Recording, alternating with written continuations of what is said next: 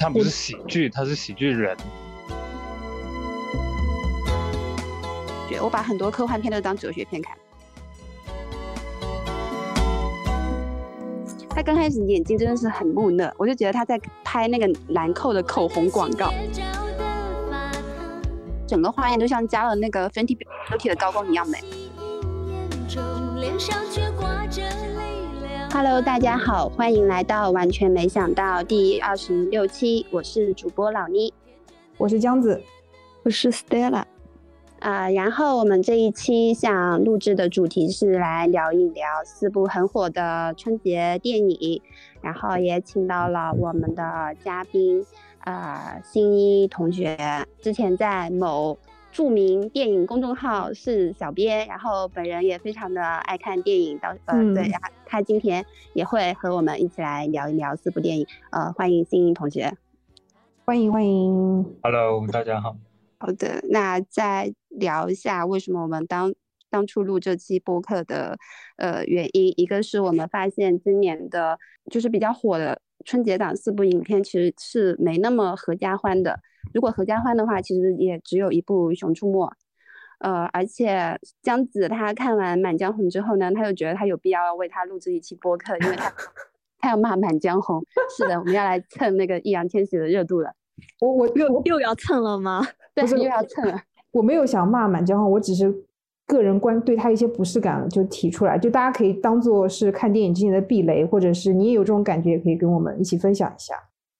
啊，然后我还要说一下，我还特地去查了过去几年的春节档，其实，在疫情之前，就一八年之前，就春节档这个东档期的竞争没有今年的这么激烈。其实一一八年的时候，其实就《唐人街探案》跟《捉妖记二》嘛。呃，那个时候其实主旋律电影也没有也没有那么多，不像今年这么多。因为那个时间段就是一个合家欢的时刻嘛，大家可能就是看一些不动脑子的哈哈的电影。所以，而且那个时候的春节档其实票房并不是整个年度最好的，可能像暑假或者是国庆的表现会比春节档好很多。所以很多电影公司也不会选在春节档去把自己最好的一部片子放在上面。但今年其实是蛮特别的，所以我就觉得，呃，今年的这个春节档还蛮值得我们去讨论一下。哎，但是我以前过年我都会看个四部电影，哎，哇，疫情前，因因为你在上海嘛，像我跟老宁每年春节都会回老家，其实以前老家是没有那种电影院的，你要去市里就不方便。哦，因为我可能就是上海人，过年不用走亲访友吧。反正是的，你不用，你有很多时间，你不用走。对，我就是每天过年就很无聊，就是跟亲朋好友，就是每天下午在电影院看电影。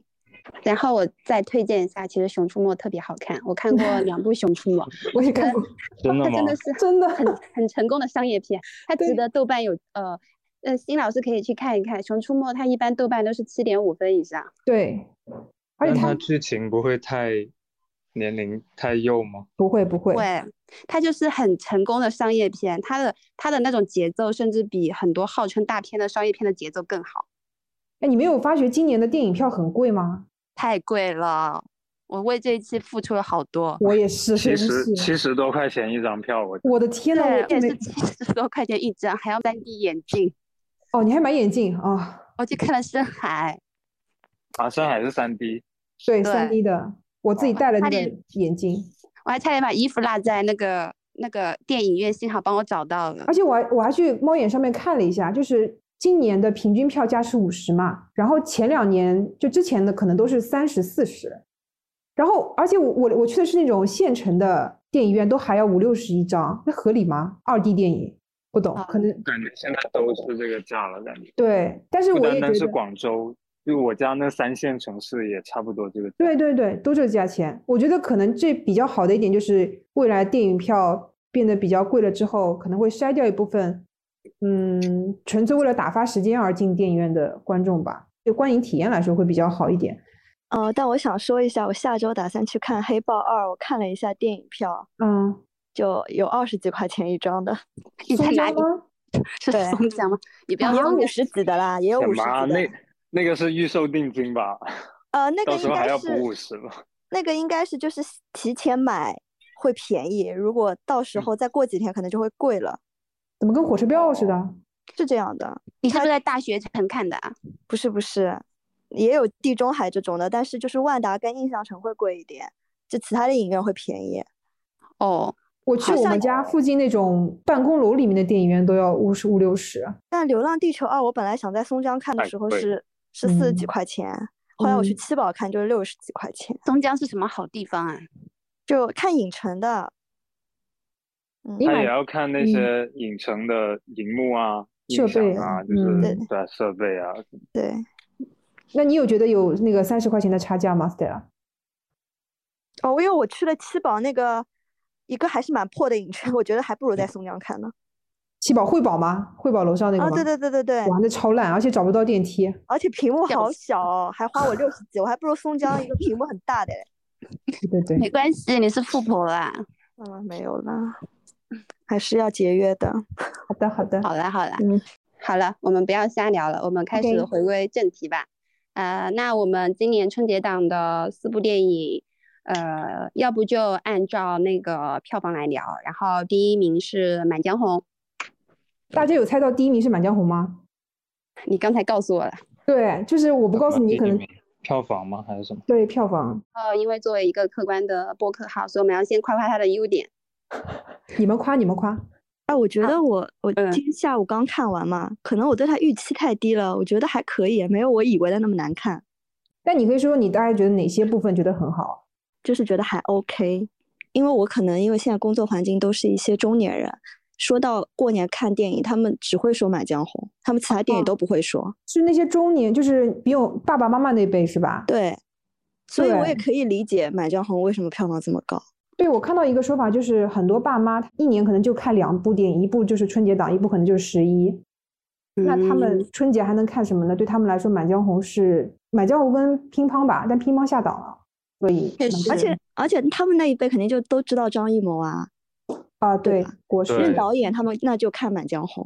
嗯，那应该说，应该说《满江红》是最传统的那种商业片，对，对，就在认知里面，因为你看《无名》是比较偏文艺的，然后《流浪地球》是科幻片嘛，深嗯海是动画片嘛，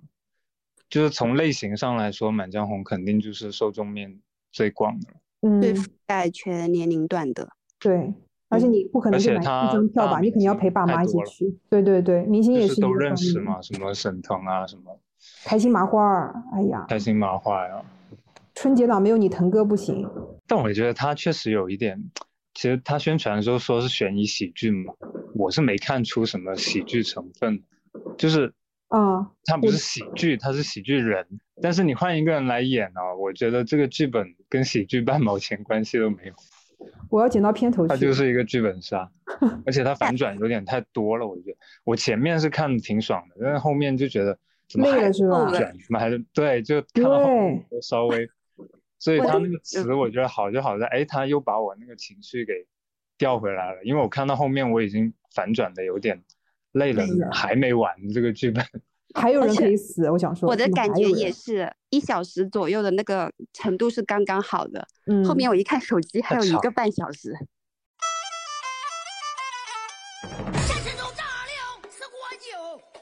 就是这种玩剧本杀的形式还蛮好玩的吧，而且我觉得他那个就是感觉就是每一场审问都像是在做戏嘛，然后会配那个秦腔摇滚，我觉得嗯还蛮惊艳的。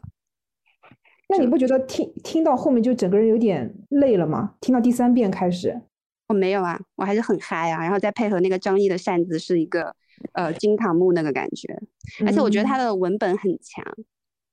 就他因为他很多那个台词都很简短嘛，但是呢又就是很双关或者说很很谐音梗，我就觉得他文本还挺强的。他那个剧情我感觉就是能猜到有反转，但是最嗯后还是的确就要要要要有剧透了。最后那一幕我就觉得哦，居然是我意料之外的。嗯，最意料的我觉得是他居然不杀秦桧，哦，好像是哦，因为本来秦桧也不是死在那儿嘛，所以他本来这个限制就在那儿。他那个他那首词出来之后还是可以杀了他。其实我我听那首词送的时候，我还是挺挺激动的，但是他嗯后面不杀他，我就觉得有点莫名其妙，为什么不杀就很奇怪。可能想杀的想杀秦桧的人都死了吧，就剩一个易烊千玺不想杀的。不不不，他我记得他是最后有说，他点名了嘛，他们的真实目的不是为了杀他，而是那首词。我觉得就是不杀，就是感觉会更加升华；杀了的话，就是觉得哦，就意料之中，就是会杀。是，但他有点嗯强行升华嘛，你不觉得吗？对哦，然后我再说一下，我看当时看《满江红》的落点，其实最后落到这首词，我也还是比较惊喜的，因为我看到一半的时候，我猜《满江红》的意思就是大家都会去死，就是满满江红嘛，然哦。后中间的满江红，你你也可以理解成是那颗樱桃嘛，就是它的落点，就是我没有想到他最后想落的是那首词，你好细哦，哦，有道啊理。对啊，那我刚开始以为满江红就是所有人都要去死了，所以才是满江红。对对对，有道理。结果这么就是告诉你很直白，就是那头那首词。对，咱们老谋子就是这么这么直白。我看《满江红》就有一种在看某一种感觉的春晚，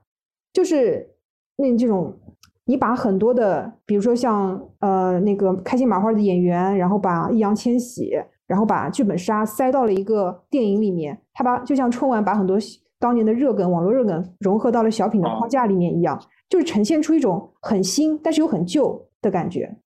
哦，你说的是有点这么感觉。对，就是在一个老宅子里面关了一群，讲了一个老故事，但是里面的人又用了一些现在我们人懂的，新的人，对，就是当代语言。对就还是有一点功力的，就是不同类嗯型的演员，然后也是不同类型的各种元素能够糅杂在一起，但是还能够就是说整个都很成立，不觉得嗯突兀。对嗯，就是张艺谋拍不出来还是有自己的有自己的美学的，张艺谋是嗯做北京奥运会哦，哦，所以也是做春晚的一把好手哦。我就是是调度上，对对，就他现在拍这种七分的贺岁档，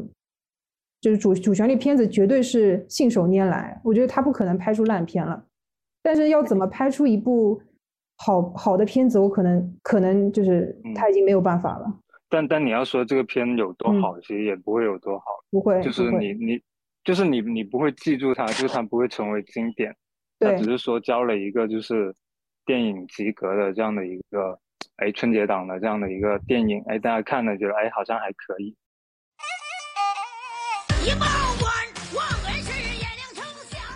那开始说他的缺点啊，开始说我嗯们为什么做这期播客的原因哎，。大家也不要起那么起那么高，我也很害怕，我也不是骂的很狠的那种人哎，你怕什么啊？你不是说骂了就有流量了吗？啊，是不是我说的吗？你说的啊，哎你，说骂了火了也行。骂骂《满江红》应该没有流量，骂《流浪地球》才有流量。哦，那那不敢，那我不敢哦骂。啊，流浪地球我不太敢骂，为什么啊？因为它可能代表着就是中国哦人，中国科幻对，你骂这哦个就就完蛋了。哦，还有这个说法。我自己觉得啦。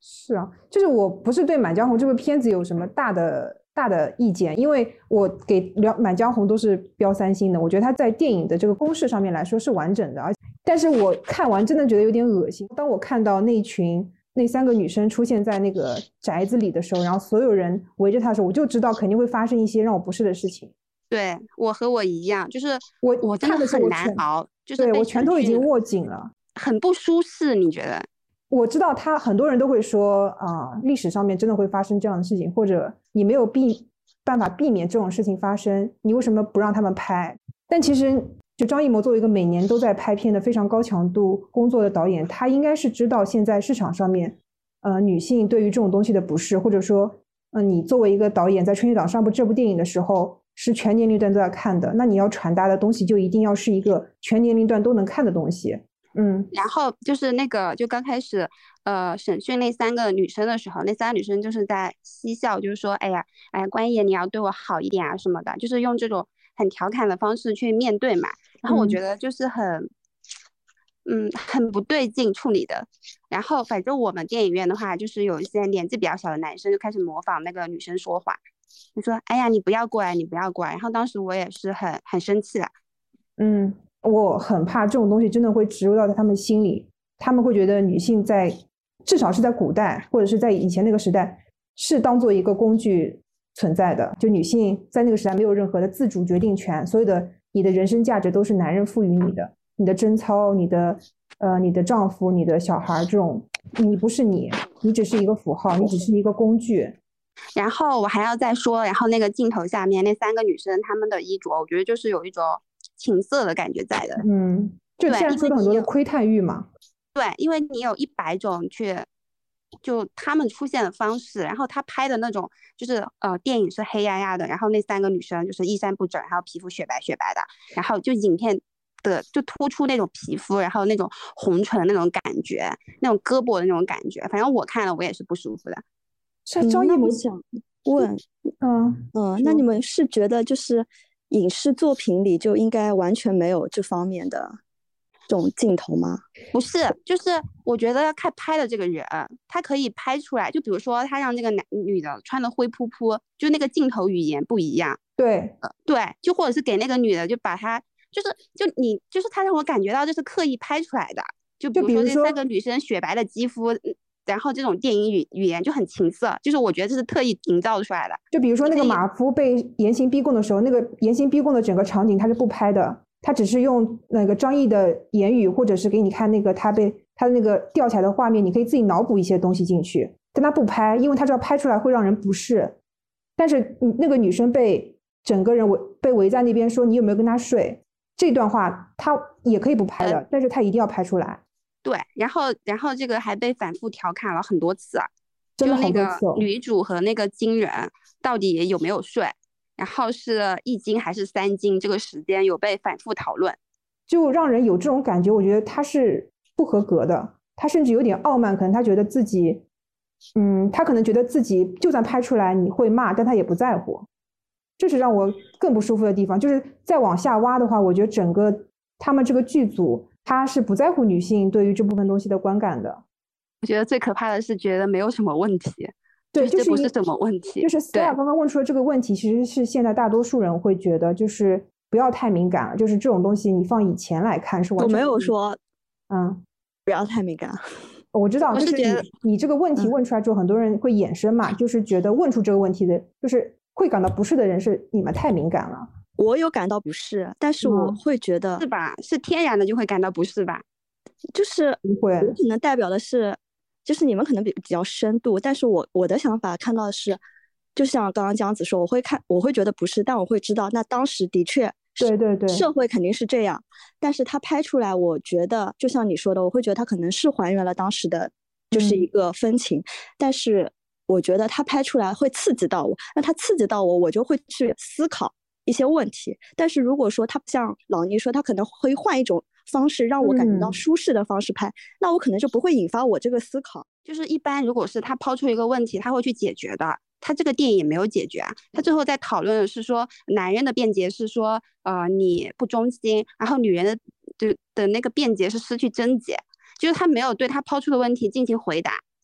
我有一点不是很同意，哦，啊，你说，因为我是觉得这不是电影的问题，这是历史和现实的问题。它只能说，呃，在它的这一个设定跟剧本框架之内，还原一些能够符合逻辑的一些东西。就是他刚刚说的，比如说，呃，为什么说他的衣服，就我我明白他会不适了，但是他这个不适呢，不是说要刻意的去展现这种不适，就我觉得它是有逻辑的。如果它是没没有逻辑的，我只是单纯的想要拍一些女性裸露的镜头，或者单纯的调侃，那对于剧情没有任何的帮助，那我会认为他就是单纯的想要拍这个东西。然后你刚刚说，呃，问了很多次，就是他跟那个金人睡了没有？我是这么理解这个事情的，就沈腾那个角色，他跟那个呃艺伎他是算是情侣嘛，然后他在意这件事情，但是呢，他明面上没有办法去问。就我我自己个人的理解是，他故意装作就是很调侃，然后很那种就是调戏女人的那种态度去问，因为这样才不会让人怀疑他的那个身份嘛。所以我觉得是，就还是有有原因的，只能说他有些人可能会觉得他处理的不够好啊，或者是有一些不适的感觉，这个也可以理解。但是我就感觉这个好像不是电影本身的问题了。呃，就是我说这个，我们讨论的这个，其实不是所有电影里面都不能描，就是表现出侮辱女性的这个情节，包括现在有很多片子专门去描述，呃，性暴力之后如何重新站起来，这种肯定也会涉及到这种画面。但是你在这种男性，就是大多数是男性的一个角色的片子里面，把女性的地位只放置于，嗯、就是作为怎么讲呢？大张大的一个人物弧光的成长的一个条件，就让我觉得你可以有很多方式去说这个事情，但是这样的表现形式是欠缺考虑吧？对，嗯他可能是说你在春节档一个合家欢的环境，看到这种你的不适感可能会被放大，就好像《无名》里面，其实其实很多人骂《无名》也是因为他拍的嗯。比较悲壮嘛，就很多一些哎，为什么我在大过年的时候要看就是日军侵华，然后就是人被很无情的惨杀虐杀的这样的片段，嗯。它其实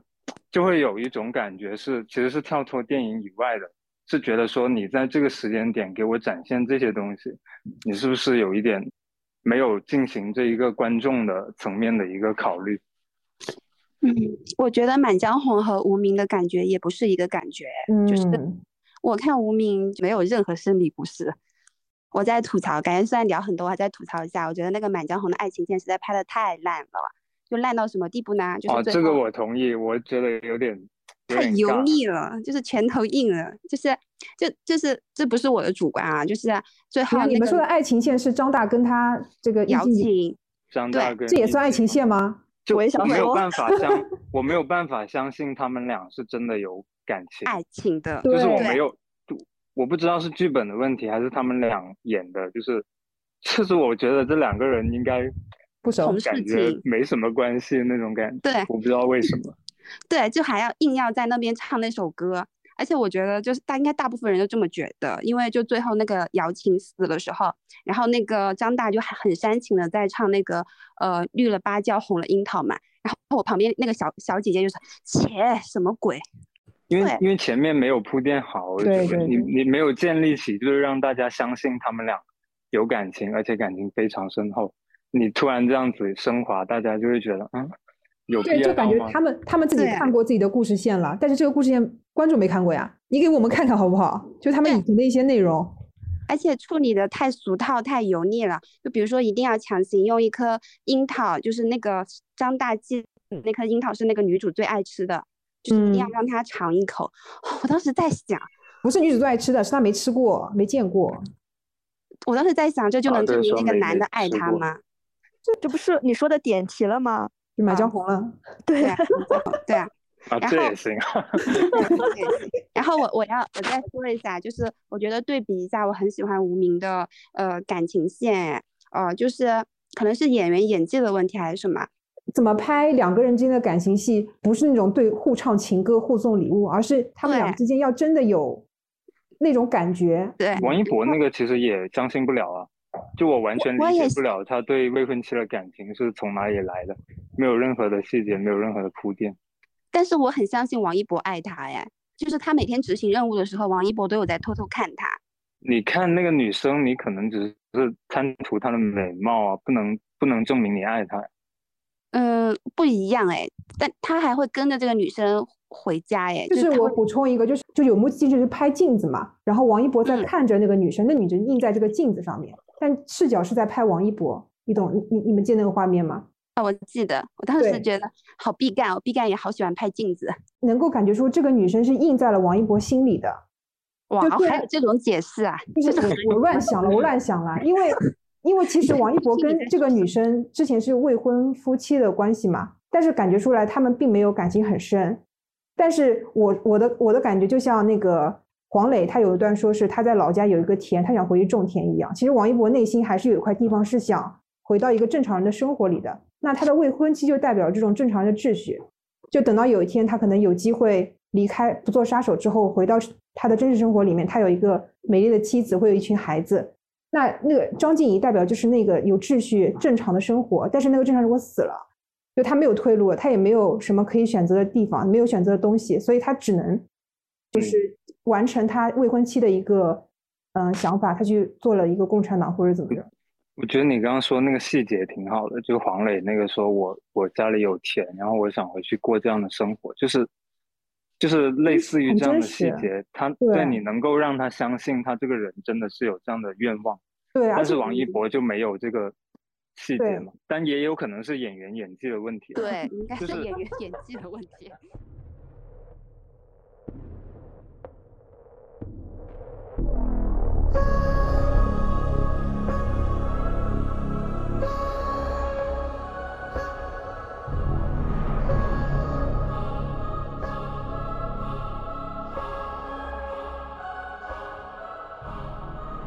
咱们咱们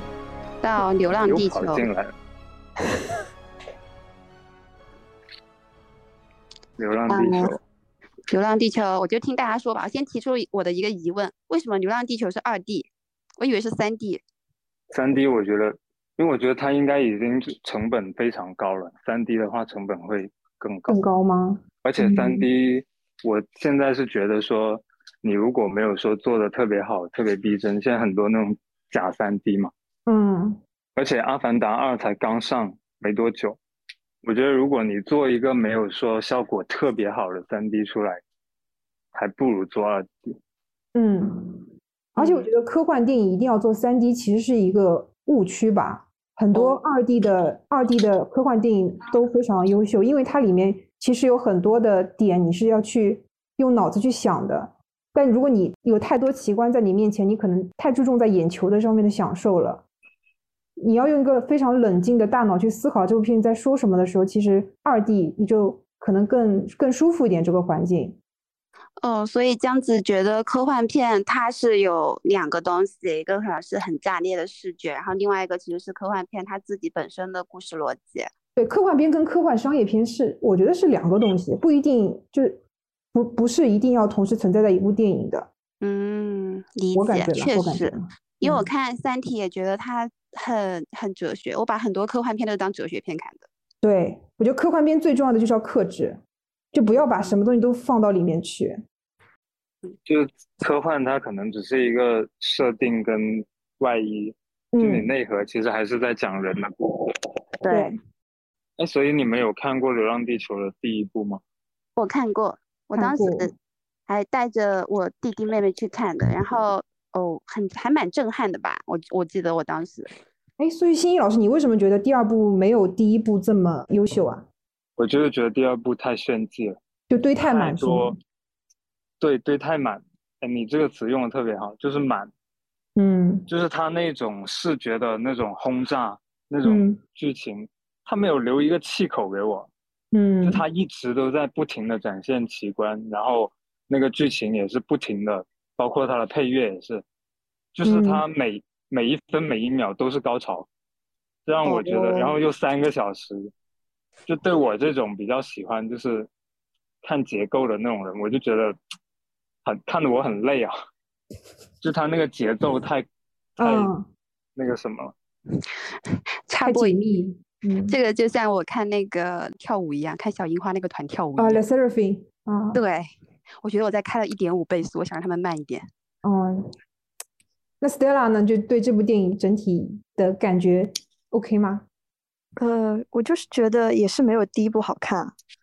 嗯然后，然后反而你们有看那个采访的时候，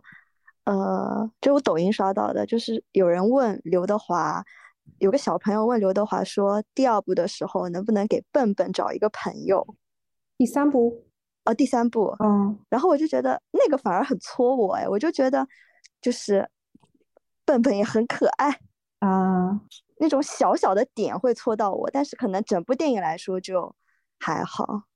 其实我在看完电影的时候，完全没有 get 笨笨可爱在哪里，是我后来看看到很多后后面就是有些人画一些笨笨的图或者怎么，他说哦，原来笨笨就是这么可爱，我再去回想，我才想起来他在里面干了什么，就是因为像欣欣老师说的东西太多了，你。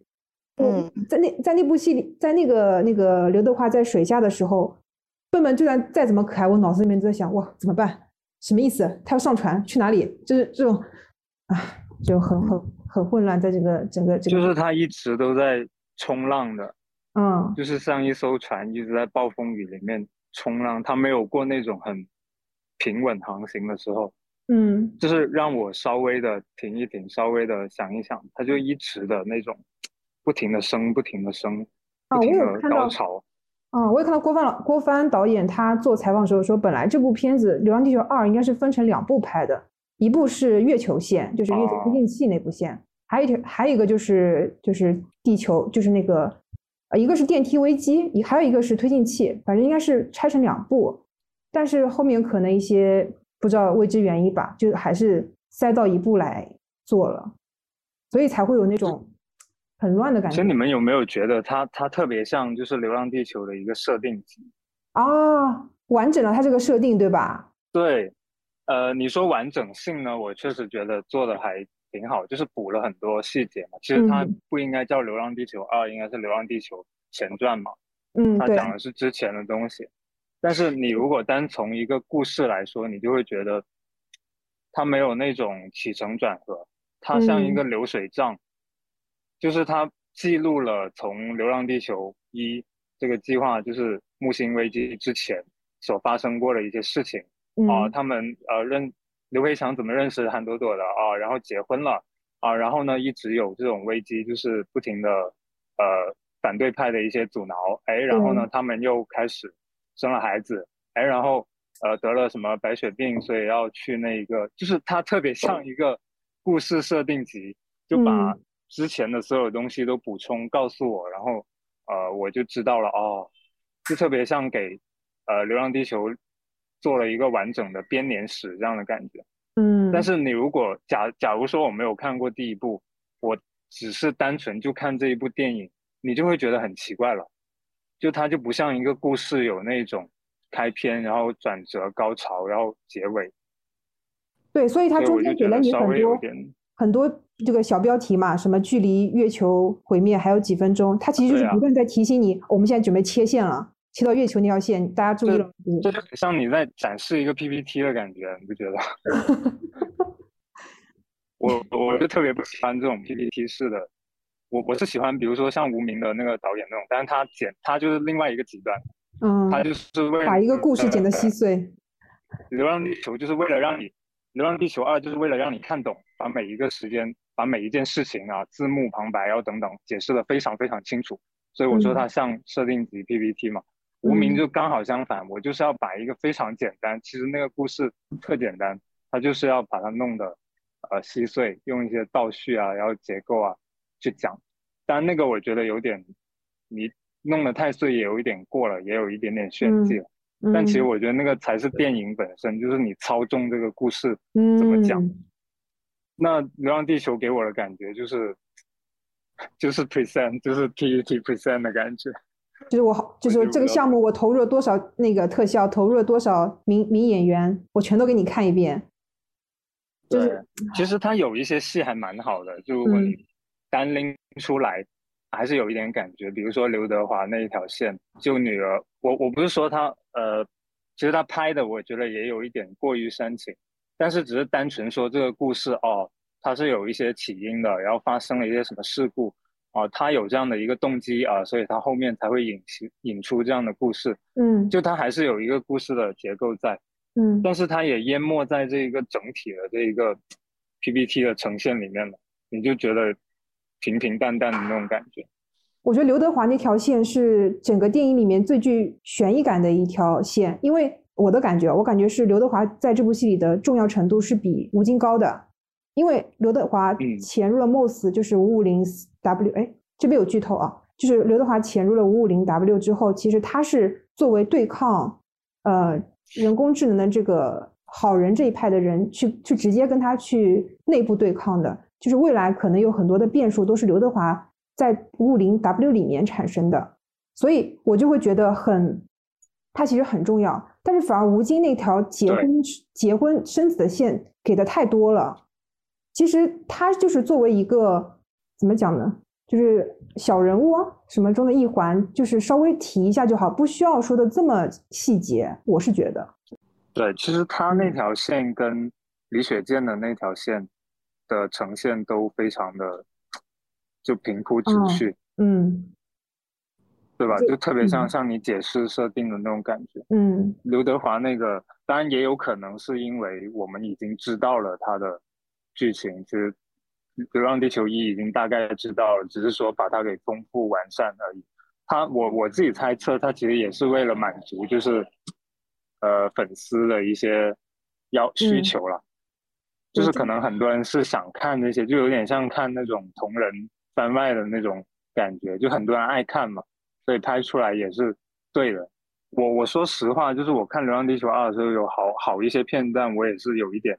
热泪盈眶那种感觉的，嗯，就我也还是会感动。但是，它虽然能够让我催泪，能够让我感动，但我依然不会看完之后还想起它的好。嗯就是它是有一点把我硬拔高的，就是我会很喜欢这一种，但是不代表说它这个电影好。那我当时看的时候，就是刚呃五十岁以上那个初恋嘛，就我看的时候就是还蛮想哭的，但是我朋友就非常的冷静，在旁边说了一句：“这不是道德绑架吗？”但是我当时就想说，我也觉得他的确是道德绑架，但是因为我之前看那种《无问西东》这种电影的时候，我就觉得在那一刻，在那个当下，作为我来说，我我觉得我也会说，我愿意为了人类，我也愿意去牺牲。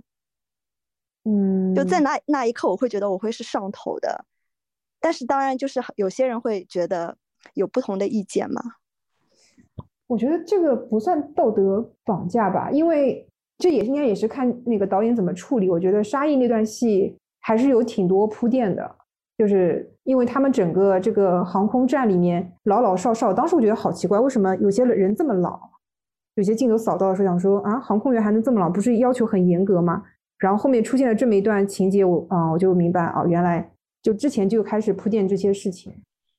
但是，而且他最后的落地点其实是在于那个李雪健说的那句“人类把最好的防御机制都用都用来毁灭彼此”的这个落地嘛，就，哎，就很复杂内心。然后大家有就是是不是只有我一个人对李李雪健那条线感到不适啊？就不是，就是也不是不是吧？就是我是觉得像这种正能量喊口号的这些东西，如果能完全去掉，去掉那条线的话，其实这部电影是完全成立的。而且李雪健最后说说出一句：“呃，我们中国人一定能完成任务。”就好像把所有小人物的自己的那些情感拉到了一个集体主义的这个大的范围里面，就把小人物给淹淹没了。我的感觉，你没有这种感觉吗？我我觉得有有一种感觉，就你刚刚说集体主义，就是他，就看这个电影很多一些感动的点，并不是因为说这个电影本身拍的有多好，嗯只是说他这种情绪刚好迎合了我，呃想看的某一些点。你说集体主义也好，就世界大团结也好，然后嗯中国的一些崛起也好，但就嗯还其实我我的思路一直都还蛮像的，就像我刚刚说《满满江红》跟《无名也一样，就是我会比较单纯一点，就是看这个电影把这个东西讲的怎么样。哦，就是我觉得他很多给我的感动的点，不是因为这个电影拍的好，而是因为本来我这个情绪就是这样子的，就是就有一点点讨巧的做法吧。就是你的意思说，你会被这个世界末日，然后人类集体在团结在一起这个这个现象而感动，就它本来就会啊，物理对，哦，但但你想，这个东西是它原本的这一个原著的设定就是这样子嘛，对吧？包括嗯。说我愿意就是人类的这种集体主义牺牲的精神，就是就是它让我感动的这个点，有可能不是因为这个电影带给我的，就你换一个人拍，他即便拍的没有说像郭帆这么，呃，就是这种视觉跟场面这么大，我有可能也还是一样会被感动。嗯所以我觉得这个东西是整个片子啊，就是最让我感动的还是那五五句话，什么第一阶段啊，哦驶出什么太阳的轨道。我我看第一部的时候，我最感动的点也是那五句话，这这五句话很感动吗？我会觉得是一件非常非常漫长的事情，嗯，就是两千五百万年以后才有可能实现的事情，但是现在的人却愿意去为他付出。哦，你就觉这得一个点嗯让我觉得，对，其实他影片里面也有拍这些东西啦，就是说，呃，什么现在的牺牲值得吗？就是他通过一些人物的对白去把这个东西讲出来，嗯。但这个这个手法就在我看来就就很很初级了。哦。就是我是觉得他电影没有用镜头跟画面把这个事情讲的，他更多的还是通过一些，比如说啊，我要喊就是那种大大场面，对大场嗯。面或者是喊口号式的，我觉得没有把那种很有一种很很凄凉的那种浪漫，哦，就是人类人类非常渺小，但是我愿人人类在这个宇宙里面连一个虫子都算不上，但是我们还是要就是散发闪光点嗯的那种感觉，我觉得就缺了一点吧。其实它也有，但是我就没有太就全部淹没在那些科技就是科幻就大场面上面了。对，嗯就是没有我脑补那种，因为我看过原著啊，因为我嗯看原著的时候，我自己其实也会脑补嘛。对，其实刘刘慈欣写原小说还是偏克制的。对他很克制，嗯他的风格就是这样。他《三体》其实也很克制，嗯但是他越克制，你就觉得越容易被触动。反而说嗯你要是很、很煽情，很很就是给的东西太细，你反而就缺失了这部分想象的这个魅力。啊，对对，有一点这样的感觉。对，就是你你你跟我说这个东西，哇，好好感动啊，好想哭啊，我可能就不想哭了。嗯，但是你拼命的忍着说这个东西，就是克制着说，嗯，没什么，这没什么大不了的。其实可能是很严重的一件事情。他说没什么大不了，我反而可能会很想哭。嗯就是我我是喜欢那种稍微克制一点的表达。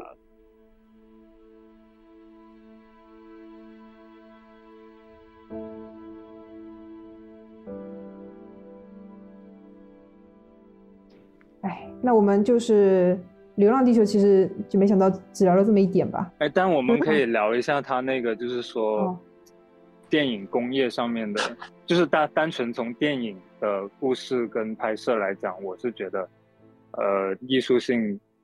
就是没有说很很特别好的电影吧。但是从电影工业上，我觉得很厉害了，已经。嗯，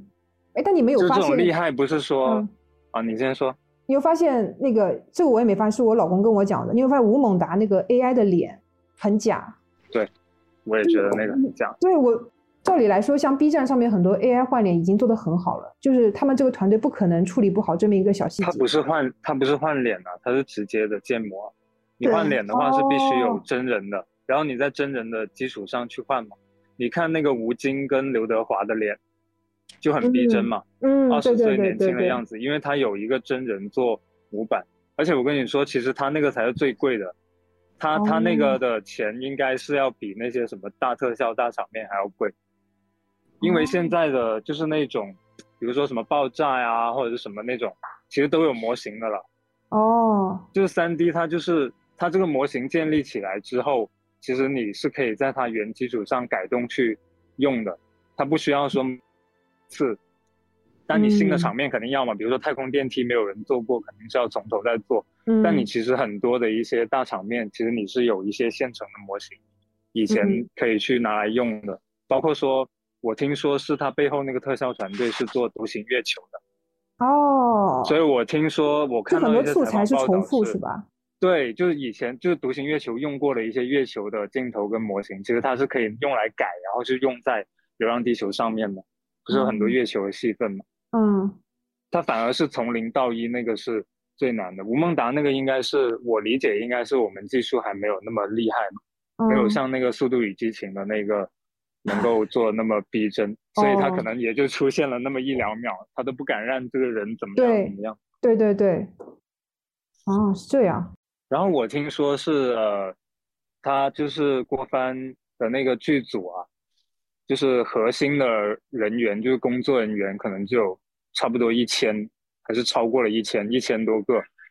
然后如果嗯算上群演的话，所有整个剧组人好像超过了一万人。哇，所以他制定了很多那种标准化的一些东西，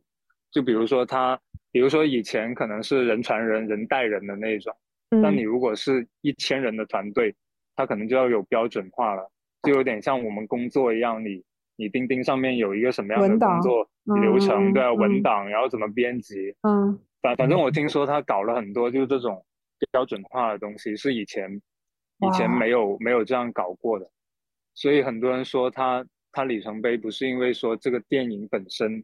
有多好，嗯。而是他他打下了一个基础吧。呃，《流浪地球二》很多东西都是标准化的一个规范，很多人可能就是面都没有见过，就是他也不需要见导演，他就是有一套工作流程，然后就是传下去，你就知道怎么样弄。就很难想象，二零一四年还在拍《同桌的你》的郭帆，就是在二零二三年搞了《流浪地球》这样的东西出来，就感觉迭代了某一个电影行业到了一个新的版本。所以人要被放到正确的位置。对，就是还是要有这个需求的。对啊，就是如果如果你只有什么一百几十个人，嗯，不是说你不能做这个东西，是你没必要做，你直接口头沟通可能效率还更高。嗯，但是你当你有什么，我又要找什么集团去提供那个设备，那个什么徐工嘛，是不是很多一些重型设备是真实的？嗯，我又要去什么什么场地啊，又要去联合国门口拍实景，就你没办啊，法，然后我又一千个人，对，对一千个人，一万个人，我我必须要这样子，我这个电影才拍得下去。对，所以他他好，他他应该说是一个倒逼的过程。对，有可能是因为之前制作过小成本的电影，他知道，呃，他知道嗯如何省钱，或者是钱要花到刀刃上嘛。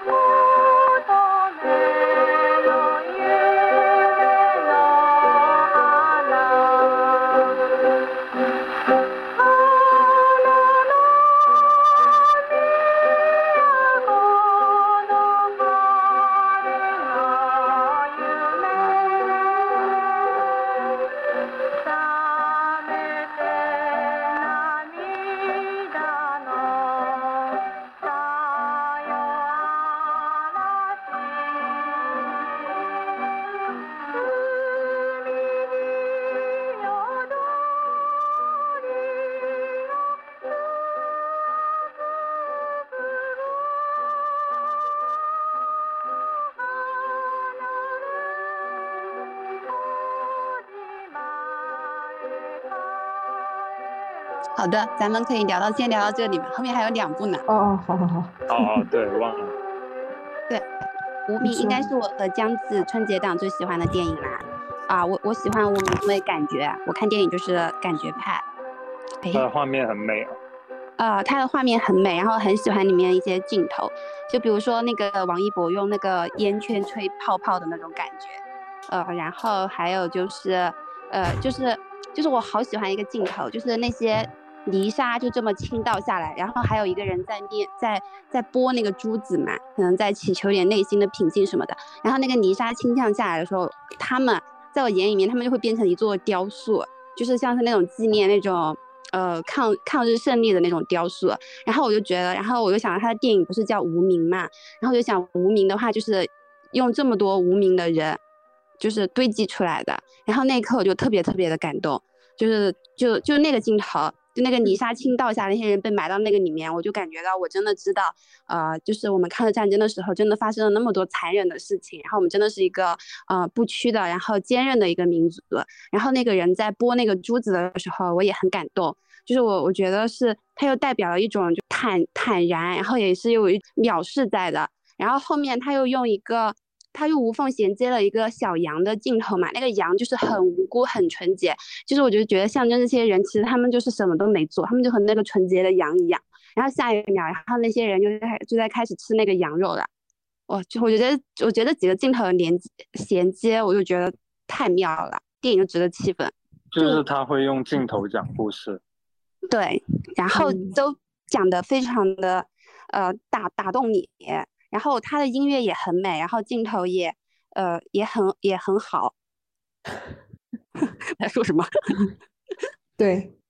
就是不是说陈耳是一个很强迫症的人嘛，会一定要镜头是对称的，就是那个大鹏站在呃两面旗子中间这种对称的画面，就是陈耳就是他那种强迫症的体现。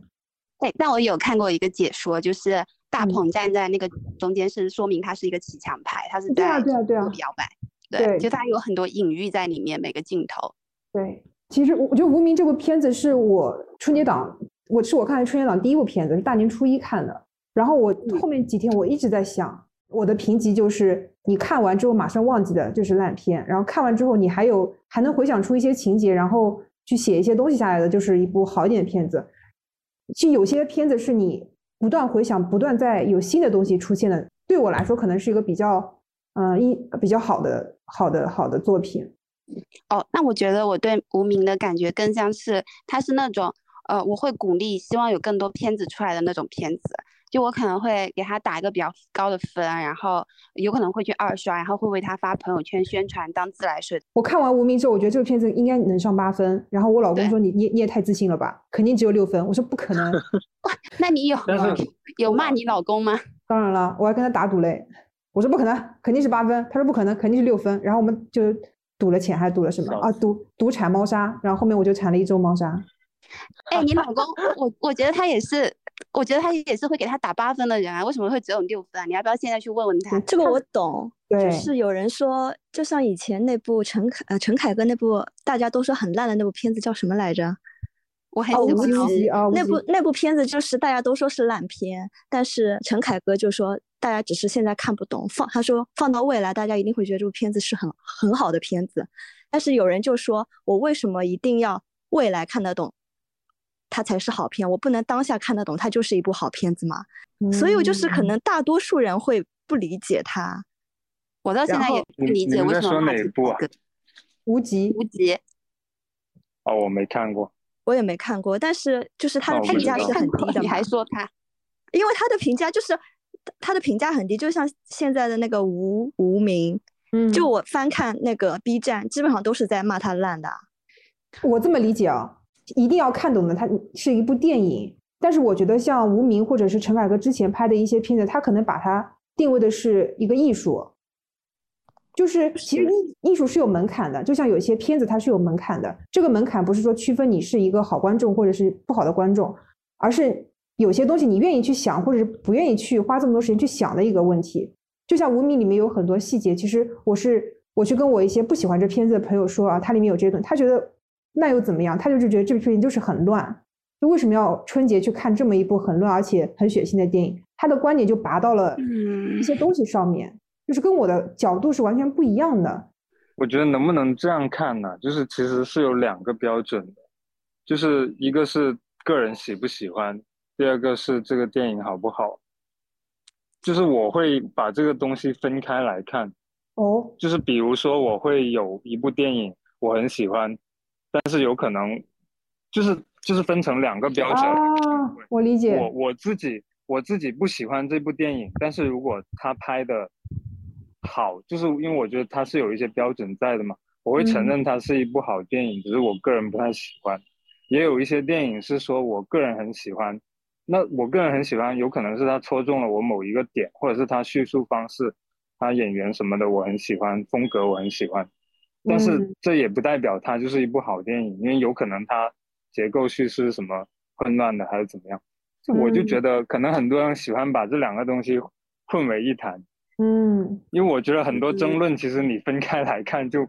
就不会形成争论了，因为喜不喜嗯。欢是一个主观的事情嘛。对。但这个。电影拍的好不好，你是可以有标准去说的，比如说它叙事完不完整，有没有嗯。很混乱，有没有前后矛盾，它的镜头呃高不高级，美不美，嗯，我觉得是两件事了。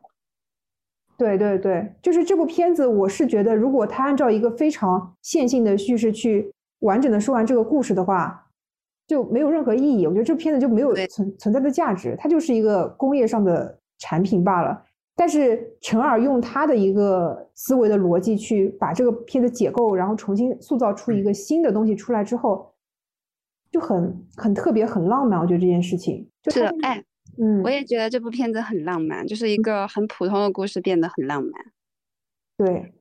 它里面的人，我觉得都是人，都是真的人，不像《流浪地球》或者是《满江红》的人，我都觉得他只是时代的工具，他只是某一个阶段下他需要去做出一些牺牲和选择。哦，我懂你的意思了，你又觉得工具人，对，《满江红》或者《流浪地球》，他们都是很集体感，很就是就是这个人，你知道他要该去做一件什么样的事情，就是张大必须要去杀秦桧，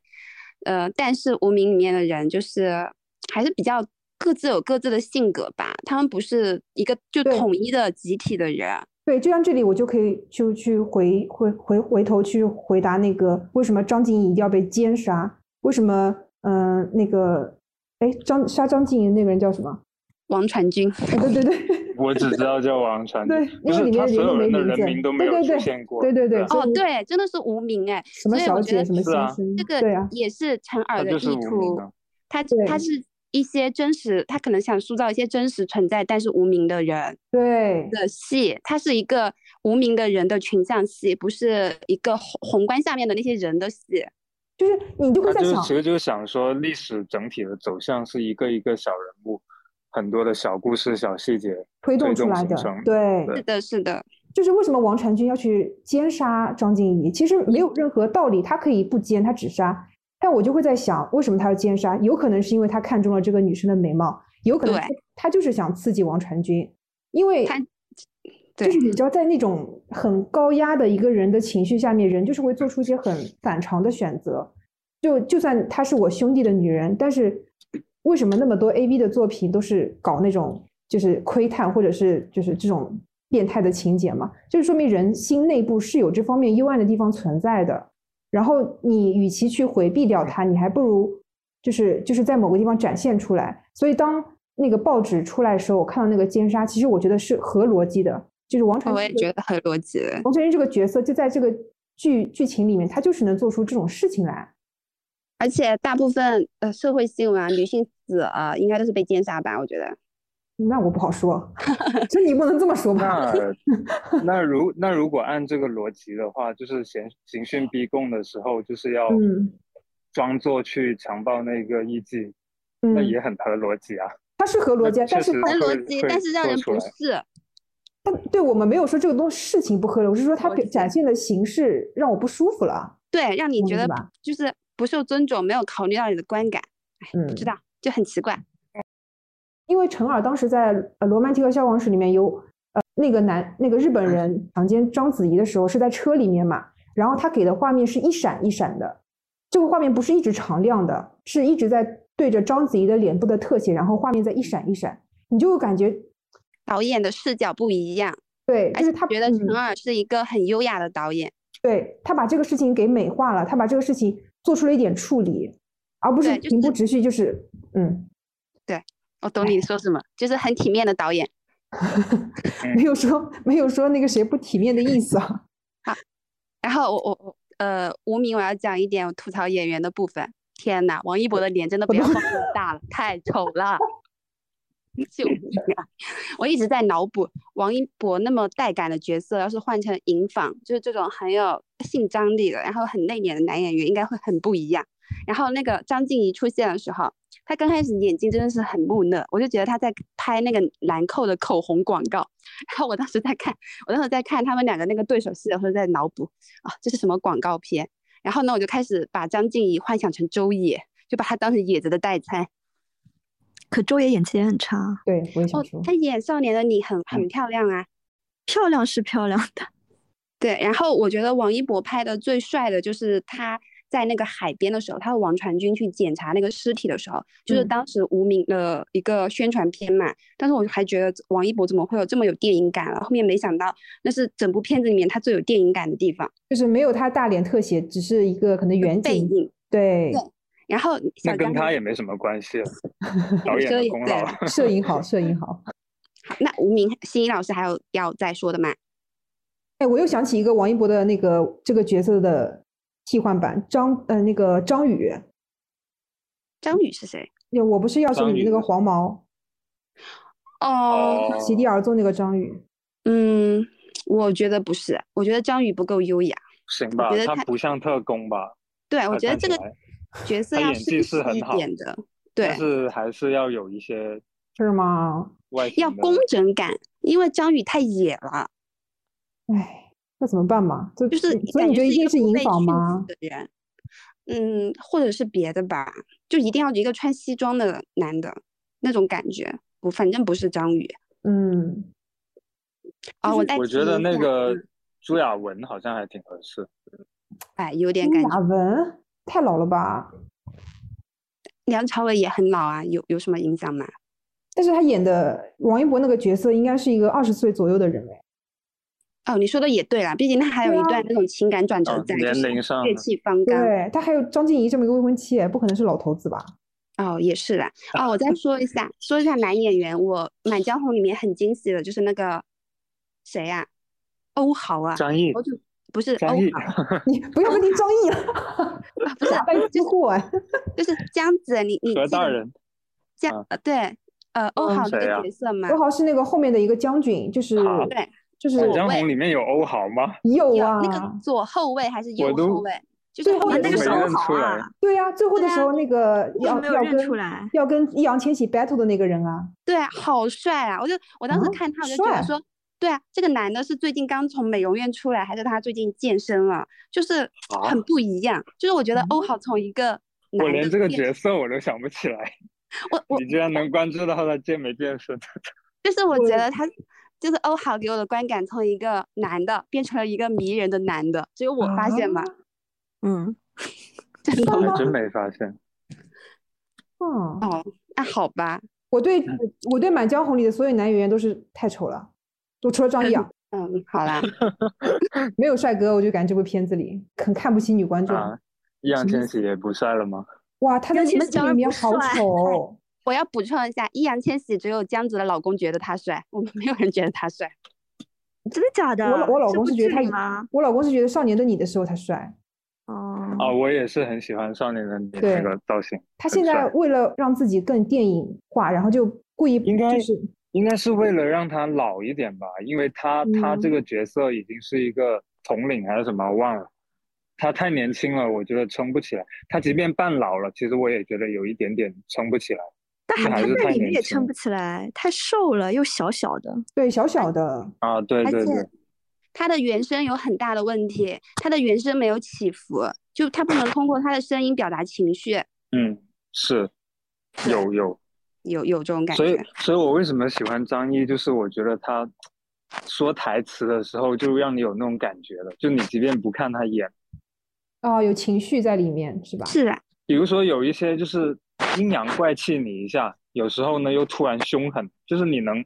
起码你能听得出有区别嘛。你不能嗯说每一所有的台词不同的状态情绪下你的那个话语的起伏都很像，我就觉得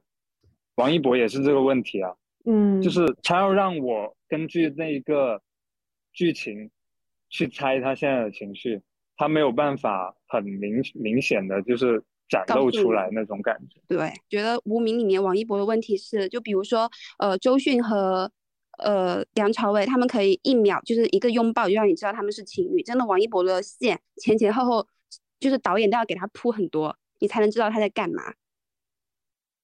确实我我是真的真的有点没看懂因为英文片名不是那个最后的刀片嘛，就是指王一博拿的那把刀哦，片，对，对，所以他就是啊暗示他才是那个最后的那哎个刀。其实王一博的剧情有一个 bug 哎，嗯，不知道你们有没有发现，就是他最后跟那个日本军官一起，就日本战败了之后啊，在那被俘虏了嘛，然后在那个卡车上面，哦，他其实完全他其实完全没有必要激怒梁朝伟啊，他不是已经拿到那个地图了吗？嗯，对，对吧而？他他不是已经达成目的了吗？然后他进去之后，那个军官说要回去，他就把那个人杀了。他为什么还要潜伏，还要伪装呢？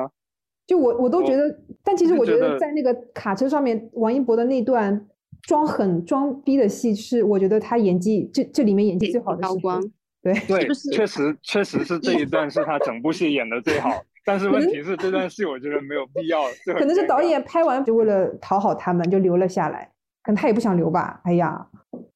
陈因为耳这么那个时候其克制的人，实已经那个时候其实已经有点猜到他可能是卧底了。嗯，然后我我在想，他还要装成就是凶狠，就是我杀了你老婆。我是以为后面啊是是不是还有什么剧情？嗯，就是他他他就给了我这样的一个预设嘛。结果进去之后，嗯，就把那个日本军官给割了。对，就是为了刺激梁朝伟而刺激梁朝伟。就是为了让王一博有演技高光，特意设置的吧？对，我觉得是。陶呃陈耳真的付出了好多哦，嗯，真的还是还是有还是有一点妥协的，妥协了，妥协了。不然也没有办法。对，文艺片真的在中国市场很难赚到钱的。是。那我包括们他那个配嗯乐好像也有哎，就我发现他每次就是那种剧情转折的时候，不知道你们有没有感觉，他那个配乐特声音特别大，呃就，是咚，突然要震我一下，就是要提醒我现在是一个转折点那种感觉。哎，你这样好像我记得《罗曼蒂克》的时候不会，好像嗯你没有觉得那音乐很大声吗？我不是觉得很大声，是你现在说完之后，我有一种感觉，就是他每一次换一个，就是他的呃音乐和他的那个镜头是很，呃，就那种切换感很很强嘛，就是在提醒你要转场或者提醒你要就下一趴了的那种感觉。对啊，但你看《罗曼蒂克》里面他没有这样的。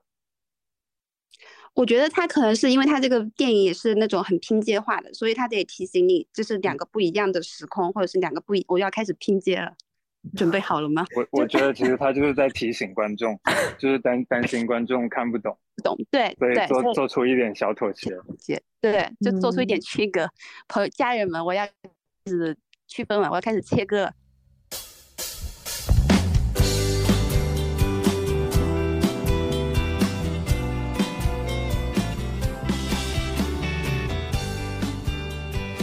我们还有这生还好看吗？哇，我前头硬，我真的，呃，江子，我我看完之后就去找江子吐槽，我说这部电影的立意有问题。你先说吧，你你我我们是两个视角吧，我应该是前抑郁症患者的视角，你应该是普通人的视角。你你不是觉得还挺好看的吗？对，因为我是知道了，因为你跟我讲了嘛，我大概知道他可能会有哪些雷点，所以我进去看了。这部戏的导演跟编剧是同一个人嘛，然后嗯那个导演他可能在写这个剧本的时候，没有顾及到这个病症的真实的一些呃呃原因、治疗跟他后续可能会发生的一些事情，所以他把这件事情想的太简单了。对，对他，他把抑郁症当成是主角的一个感觉是主主角的一场战斗。对他其其中的一个 BOSS，就是你只要对战胜了这个 BOSS，你这个路程就继续往前走，你可能会有一段时间会变得比较好一点。但其实抑郁症是没有办法治愈的。对我我很生气的点就是他把抑郁症拍的说他把它拍成一个就是，呃一场打斗一嗯场战斗，然后战斗完了之后，对一嗯场冒险，然后你之后你就你就成功了，你你你就可以去干嘛？就是我觉得处理的太太轻飘飘了，我觉得抑抑郁它应该是一个就是一个过程，嗯，嗯，就是它是一个我我要怎么说呢？就是我觉得出那个之前你跟我说那个另外一部电影的描写。对，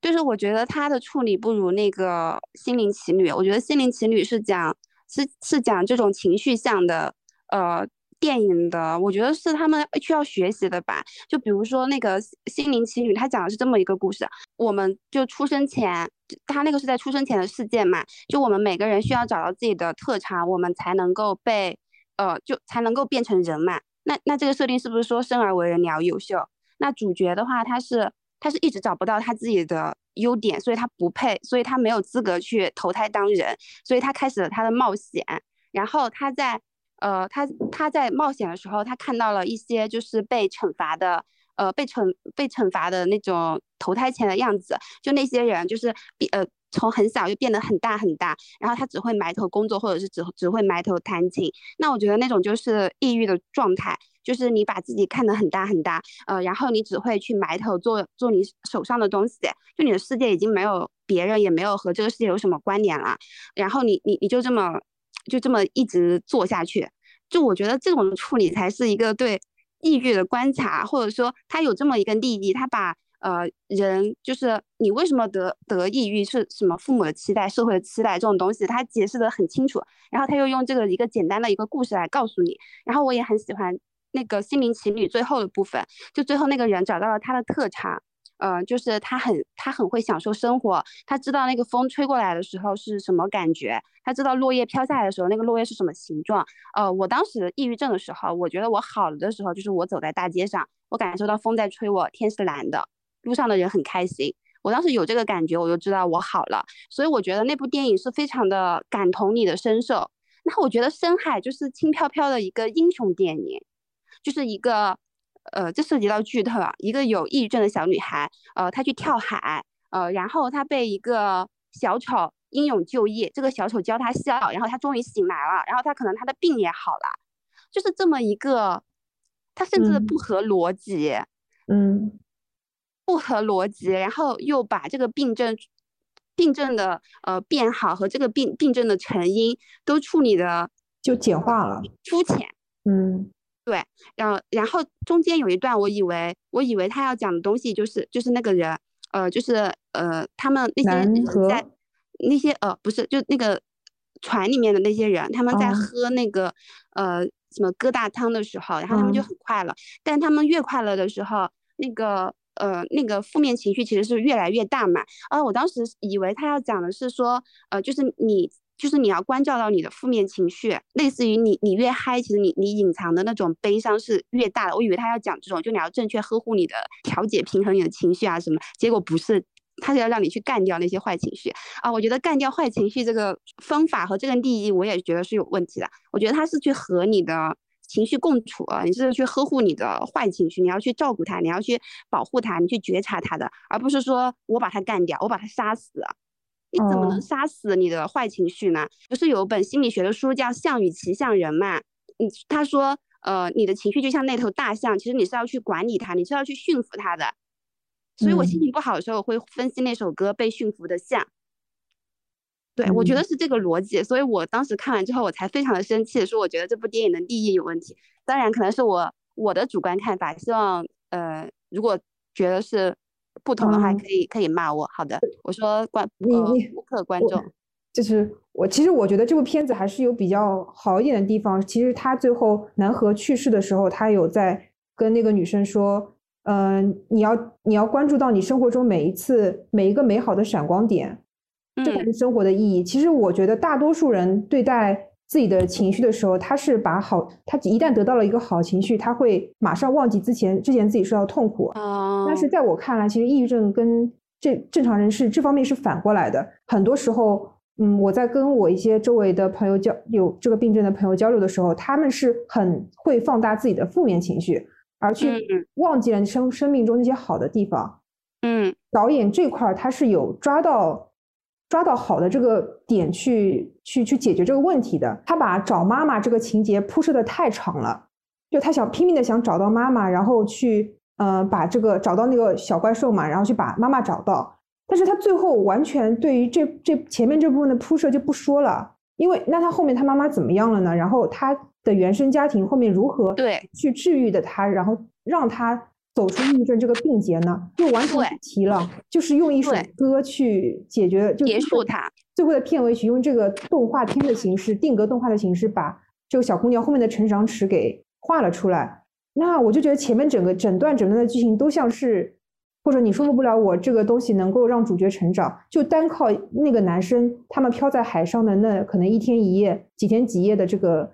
这个战斗，对，怎么怎么怎怎么可能呢？如果真的有一天，这有这么一个人存在，能够治疗好抑郁症的话，那现在所有的科学努力和医疗技术都在干嘛呢？就是没没有道理，说服不了我。对，我觉得他抛出了很多很沉重的问题，但是他最后都没有解决它，他只是靠一个很很英雄主义、很快速的方法，对，就是一个很绚丽的打斗，然后来解决它，所以我是不认的。其实我觉得他有更好的处理这个问题的方式，就是他前期不要把这小姑娘的抑郁症这件事情挑明，或者是他弱化这个事情，然后把这个仇恨或者是把他的一个负面情绪做一个拆解的。而且我觉得南河的角色也很单一，他就是一个爱笑的，然后就是呃乐于帮助别人的人，就是就是他为什么要帮这个女孩？这个这个人设应该更丰满一点吧，更复杂一点吧。就比如说我曾经呃呃吃过苦，所以我要为你撑伞之类的，就是 我瞎说啊，就很单薄。哦，我懂你的意思。所以他这个片子最大问题其实也是剧本问题。就我觉得跟剧本问题，啊，我觉得跟《满江红》我觉得碰到的问题是这样，他你从他的视觉、听觉、音乐，就是他任何他其他方面都是很好的。我觉得包括在整个全世界来说，我觉得做动画电影这个都能够就是有有有有有达到一一部分的成就吧。但它整个剧本就太薄弱了，我都有点很难去跟别人说推荐这部电影，因为我觉得它无从说起。它有问题，它有错误，你懂我对的意思吧？嗯我觉得它和《满江红》还不一样，《满江红》嗯的剧本，嗯，我觉得它是有完整度的，它它的问题都是有答案的，我觉得它可以算得上是事事有回应，然后它也没有很离谱的 bug，除了秦桧没死，但是我我能我也能理解秦桧为什么没死，然后嗯这个深海的他的电影是。他提出的问题都没有解决，比如说这个小姑娘的抑郁症，这个小姑娘抑郁症为什么好了？呃，就比如说最后妈妈怎么样了，就是一大堆问题铺设了，但是又又不又不得解答啊，，他那个原生家庭一开始那么排斥他，就是拍照都不带他拍，然后等到他回到家里面之后，突然大家都很欢迎他，然后他又他一开始没有朋友，后面又交到了朋友，甚至有男孩喜欢他，啥呀？为什么呀？就是因为抑郁症好了？那我这这也太抑郁症了吧？而且我觉得说，就是悲伤也是一种应该被呵护的情绪，就它也是一种有力量的情绪。你不能只是崇尚说你要微笑，然后你要你又不能哭或者怎么样。就是就我觉得现在有一种就是你难过就是不正确的那种感觉，那我也不喜欢这种。就就是深海，就是我准备好了纸巾，我都不知道怎么哭哦，那我哭了，对不起，啊！你哭了，我没有哭。我很容易哭的人，因为他最后嗯那个、还最后他们在那边告别的时候，我还是哭了。那那我说我比较感动的两个点吧，就一个点就是，嗯，那个小女孩最难受的时候会想妈妈。哦，我觉得可能就我很很共情啊，就是我觉得最难受的时候，肯定心里面想的就是妈妈和家里人。还有一个就是，呃，那个小姑娘撑不下去了，但她又醒来的时候，是那个对她很好的那个厨房大嫂在给她撑伞。哦，我觉得这个隐喻还蛮打动我的，就是可能能让你支撑下来的，就是一些很温馨的时刻和很温馨的人。然后我也认同你说的，最后那个男孩给他说说，呃，生活有这么多开心的小事，就是很珍贵。我是蛮赞同这个观点的啦，对，我就被这几个地方打动到。我觉得最后落到了这个地方，导演他作为编剧也是有思考的，他也是希望这部片子给大家带来一些好的东西的。但是可能他在整个视觉方面投入太多的精力，他没有空腹去打磨这个剧本。下次他可以找一个专业团队，好吧？我觉得他需要专业剧本，哎，就专业写剧本的人。对对，专业，你不要自己写剧本了，你就找团队来写，或者你重新再找一个已经成型的故事，你打磨一下也可以。对，然然后要夸一下画面，我觉得整个画面都像加了那个 Fenty Beauty 的高光一样美，就是流光溢彩。对，怎么那么像美妆大片啊？哦，对了，真的，我你知道，我好多个画面我都感受到是那种很 Y two K 的美妆在开始拍那种，呃，就就是拍那种很高级的那种广告片。我当时在想，哇，导演你应该有很多美美妆的新单要接吧？啊，然后再夸一下那个深海吧，就是我觉得毕竟把抑郁症这种你夸的好不心，好不甘不甘不甘不愿的感觉是怎么回事啊？那我觉得选择这种题材还是值得被鼓励的啦。哦，嗯，对啊，就最起码让大家知道抑郁症是种病，然后，呃，就就每我们需要去善待身边的人啊。对，嗯但是也不要跳河了，我觉得。对啦，然后我觉得其实要应该多出很多像《心灵奇旅》那种反思这个社会啊，还有，呃，就是原生家庭这种的片子啦。要不然我就因为我当时看那个片子，我就想到胡鑫宇跳楼嘛，哦，就我就会很难受。所以我觉得像《心灵奇女》，她说，呃，你要生而优秀才配生而为人，这种思考和这种设定，我都觉得真的是对现在的就是社会嗯很帮助啦。然后我甚至觉得说，是不是父母需要被培训啦，他们才能当父母啦，就是要培嗯领个什么证，然后他们才能生小孩啊。就因为现在就真的跳跳楼的高中生还蛮多的，我当时看那个我就想到这个，我觉得这也不是只有父原生家庭的问题，我整个社会都弥漫着一股对未成年人过度保护，然后他们把他们太看得太脆弱，导致有些东西他们没有提前感受过，反而会有点受不了的感觉了。但是主要主要的主要的培训方面还是爸妈那边。嗯，是嗯啦。那我们就录个 ending。那我们这一期的节目就到这里啦，嗯，大家下期见。好的好的，如果大家有什么想法，也可以在评论区留言哦。拜拜。拜拜。或者有什么想看下的期可以聊一聊张张译。我们可以聊狂飙哎。我的心也照得发烫，红红的双喜映眼中，脸上